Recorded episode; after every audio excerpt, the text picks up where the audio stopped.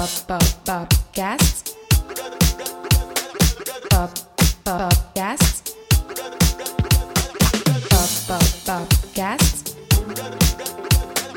Pop.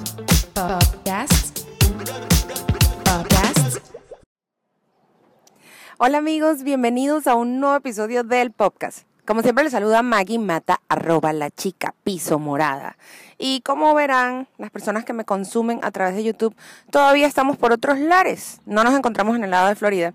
Y las personas que me están consumiendo en video, por favor vean el nuevo estilo de manicura o de manicure que tengo, que se llama Carcomido Style. Ahorita, cuando estaba maquillándome para grabar, me di cuenta que se me pelaron todas las uñas y obviamente no le he prestado atención porque he andado con guantes toda la semana. Hoy fue que como que hizo un clima más, eh, más calientito y por eso solo tengo la bufanda.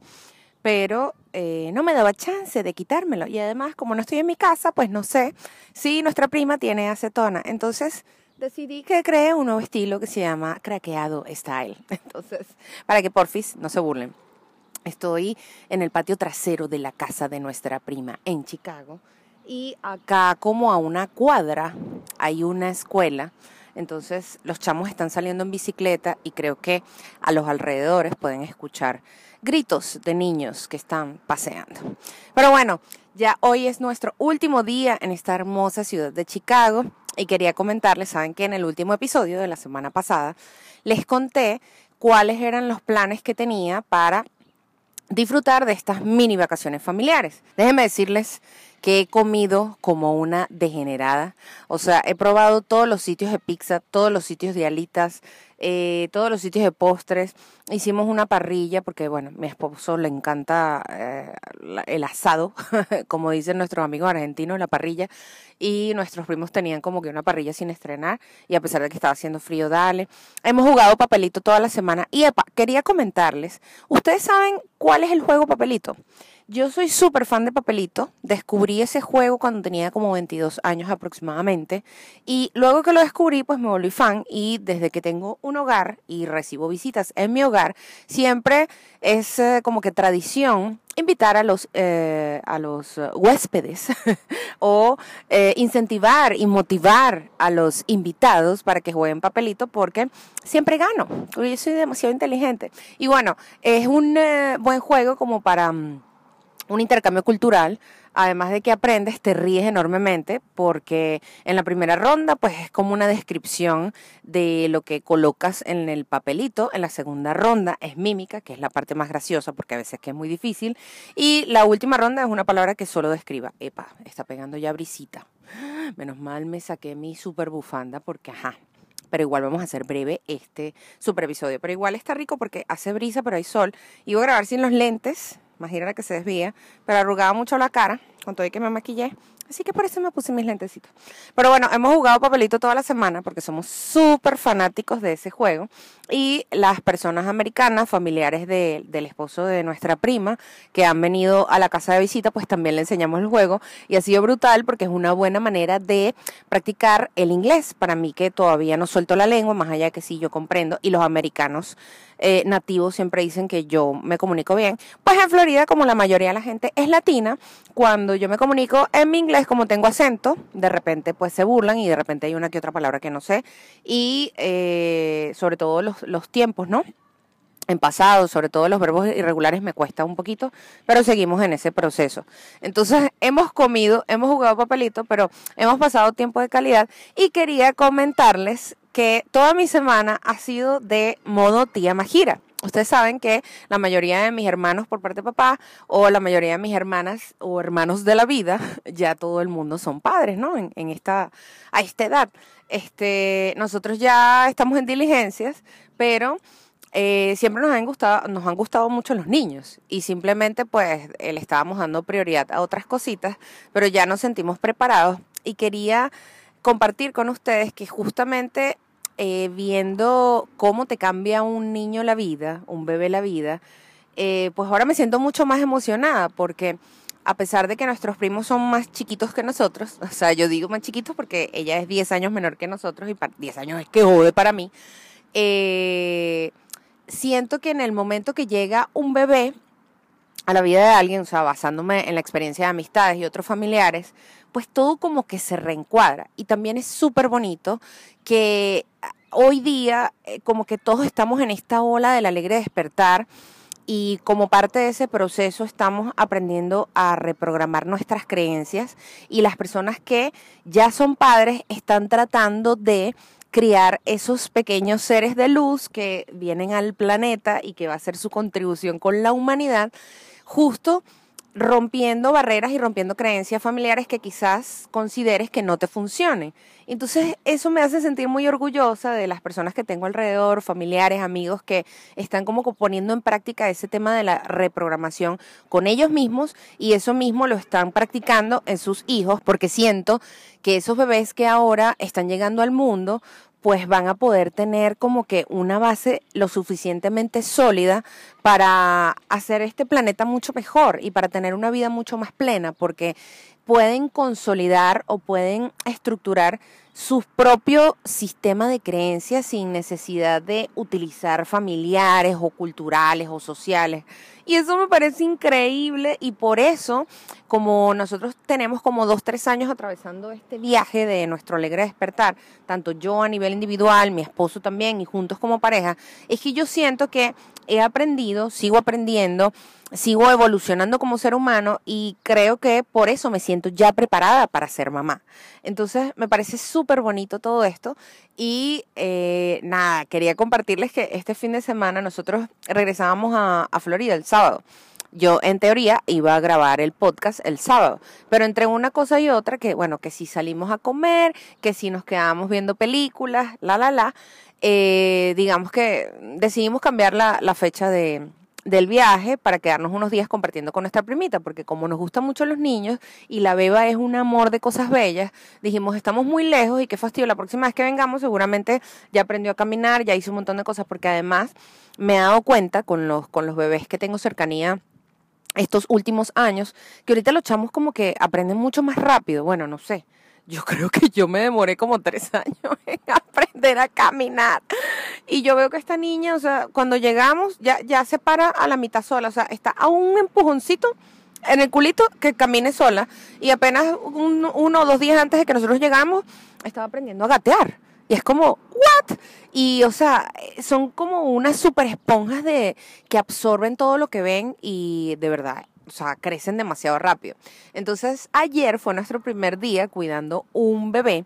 Porque sí, bueno, mi esposo tiene unos sobrinos que básicamente eh, él participó en su formación y su crianza y con la cantidad de años que tenemos juntos, que la semana pasada cumplimos 13 años de relación, pues evidentemente yo también participé en, en muchos momentos importantes de la formación y crecimiento de sus sobrinos.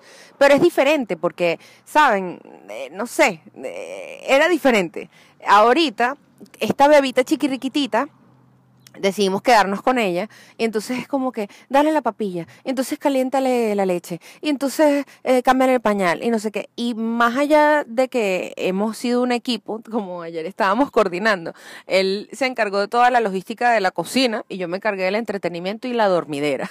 Entonces fue muy chévere porque mm, nos dividimos como que las responsabilidades, pero entre los dos la niña ganó porque a pesar de que se quedaba dormida rápido, porque bueno, tiene como que su horario bien estructurado, y yo le agarré la, la caída y les confieso que les canté, le canté en español a la niña parte de él de la sirenita, y fue un palazo, o sea, se me quedaba viendo como si yo fuera la princesa y se quedó dormida enseguida. Este, en el momento que le iba a poner en la cuna, esa niña no, o sea, lo que hacía era llorar. Y lo intenté cuatro veces hasta que le dije, Tyron, te toca. Él lo intentó como cuatro veces más y tomé la decisión de que la chama se durmiera encima de mí. O sea, y justo monté una historia y una amiga me dijo, "Mm, esa es la mejor manera de que los niños se duerman porque sienten tu corazón y como que sienten tu respiración y se sienten como más seguros, además es súper rico. Eh, también activa unas hormonas importantes en la mujer y eso hace que te veas más resplandeciente. Entonces yo dije, ¿qué? Me voy a aprovechar de esta bebé todo día y la voy a dormir encima. Pero es cierto que, bueno, mientras los chamos duermen, pues es importante aprovechar el tiempo que sí de bañarse, de arreglar, de hacer otras cosas. Entonces, hoy dije, hoy sí puedo y no me va a vencer. Agarré, le canté mi cancioncita, chucu chucu chucu, no es que yo sea la cantante más espectacular, pero ajá. se quedó dormida y justo con la técnica que eh, me enseñaron sus papás anoche, intenté meterla en la cuna y la niña no se dejó. Y le dije, Tyron, chácata, te toca. Tyron estuvo 45 minutos en ese proceso, pero lo logró y ya tiene como dos horas durmiendo la chama. De hecho, su cuarto está aquí. Espero que no se despierte, pero igual ya le toca, ya le toca almorzar. O sea, estamos pendientes con el monitor. Esta semana he aprendido un montón de cosas de niños que no tenía ni idea. Y bueno, creo que antes no le había prestado atención. Descubrimos que hay una, o sea, yo juraba que los bebés se ropaban y se supone que cuando son muy chiquitos no se pueden arropar porque se pueden asfixiar. Eso no lo sabía, o no sé si es que las cosas cambian. Entonces hay un monito que parece una ardilla voladora de la prehistoria que tiene alas. Ay, no, y es morado. Entonces esa es como su cobijita, pero tiene cierre. Este, obviamente el monitor me parece demasiado útil porque tú puedes ir al baño y la ves en el monitor, tú puedes estar en la cocina, la ves en el monitor. En mi época, o sea, las veces que hemos cuidado a otros niños, uno está pendiente que si se despertó o cuando ya escuchas el llanto. Así que con el monitor me parece brutal.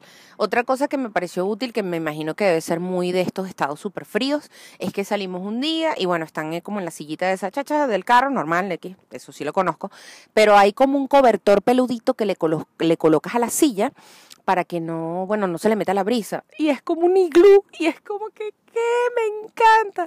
E igual ahí, cuando, cuando van con los niños chiquititos a los restaurantes, en las sillas que te dan en los restaurantes, hay un cobertor que le puedes colocar la silla. Entonces es como que, wow, ellos dexterizan a la niña. ¿Saben la serie de Netflix, creo? O de Fox, que también la transmiten en Netflix. Eh, Dexter, que saben que, bueno, él era un asesino en serie que eh, plastificaba todo. Bueno, tienen un traje que casi que le plastifican de pies cabeza en el momento que come porque así, eh, o sea, no se ensucia su ropa. Entonces hay un montón de cositas que vi ahorita que dije, wow, qué moderno. Casi que estoy haciendo una lista para cuando finalmente me llegue mi bendición, como dice la gente. Pero ha sido súper... Bonitas estas vacaciones. Es la primera vez que mi esposo y yo eh, vacacionamos en este país desde que llegamos juntos, porque más allá que sí, bueno, solíamos ir a, a, Disney juntos, eso se volvió como parte de nuestro día a día, evidentemente por todo lo que hacemos. Este, y cuando él viaja por trabajo, yo viajaba por trabajo, o de repente a mí me sale algún viaje por placer, alguna diligencia, pues siempre iba sola. Es la primera vez que coincidimos los dos en un viaje y la hemos pasado tan bien, pero como les digo, hemos comido demasiado, hemos bebido, hemos jugado papelito y bueno, estamos practicando a ser padres. Otra de las actividades importantes que hicimos esta semana fue que el viernes 5 de marzo estrenaron la película Raya, Raya eh, y el último dragón, Raya and the Last Dragon. Esa película creo que está disponible también en cines, porque ya hay algunos cines en algunos estados acá en Estados Unidos que están activos. Este, obviamente con distanciamiento social y tal, no me atrevo todavía a ir al cine, creo que puedo esperar un poquitito este, pero la estrenaron eh, con Premier Access en Disney Plus. Tiene un costo de 29 dólares. Eh, la película pues te queda ahí cada vez que la, quieras reproducir lo puedes hacer hasta que la liberen completamente, que debe ser como en dos, tres meses. Pero qué película tan bella. Además que el diseño y, el arte, o sea, la, dirección de, fotografía, este, la ilustración, los efectos especiales, los colores que utilizaron, eh, la parte cultural es bellísima. Te deja un mensaje tan increíble, mm, sin ánimos de spoilear, porque yo sé que no todo el mundo está en la capacidad de, de pagar eso. De hecho, me acordé que saben que cuando estrenaron el live action de Mulan, pues en ese momento estaba casi que en plena pandemia y estábamos atravesando por una situación de recuperarnos económicamente y yo no pude ver la película hasta que la liberaron. Y mucha gente se metió conmigo porque en teoría como Disney Creator o Disney eh, Blogger, pues sí, digamos que esa es una, una parte importante, estar como que al día con las noticias de Disney, pero bueno, si la masa no está para bollos, entonces justo ahora pues no pasó eso, porque gracias a Dios todo se está recuperando, todo se está reactivando, están saliendo proyecticos, están saliendo cositas interesantes y bueno, fue súper satisfactorio poder eh, pues ver la película, la vimos en familia, la vimos los cuatro, de hecho la vimos en la madrugada después de jugar papelito y como que hubo un montón de cosas que nos perdimos y que ya teníamos unos traguitos encima después que la niña se duerme, obviamente, y al día siguiente la vimos dos, tres veces, pero el mensaje va muy relacionado a todo ese proceso de alegre despertar que estamos pasando muchos, porque saben que este año yo estoy practicando lo de creer y confiar, porque eh, como parte de la reprogramación eh, tiene que ver con que los pensamientos estén sincronizados con las palabras y con lo que tú sientes. Entonces, eh, sobre todo con la parte de sentir que tú vives y estás experimentando eso que, que deseas. Es como si ya de esa manera lo estuvieras atrayendo. Más allá de que yo tengo ese poder o esa capacidad o ese don, este, hay muchas cosas que yo no me creo y saben que simplemente tú le lanzas como el deseo al universo y no sabes cuál es la manera en que el universo te lo va a dar.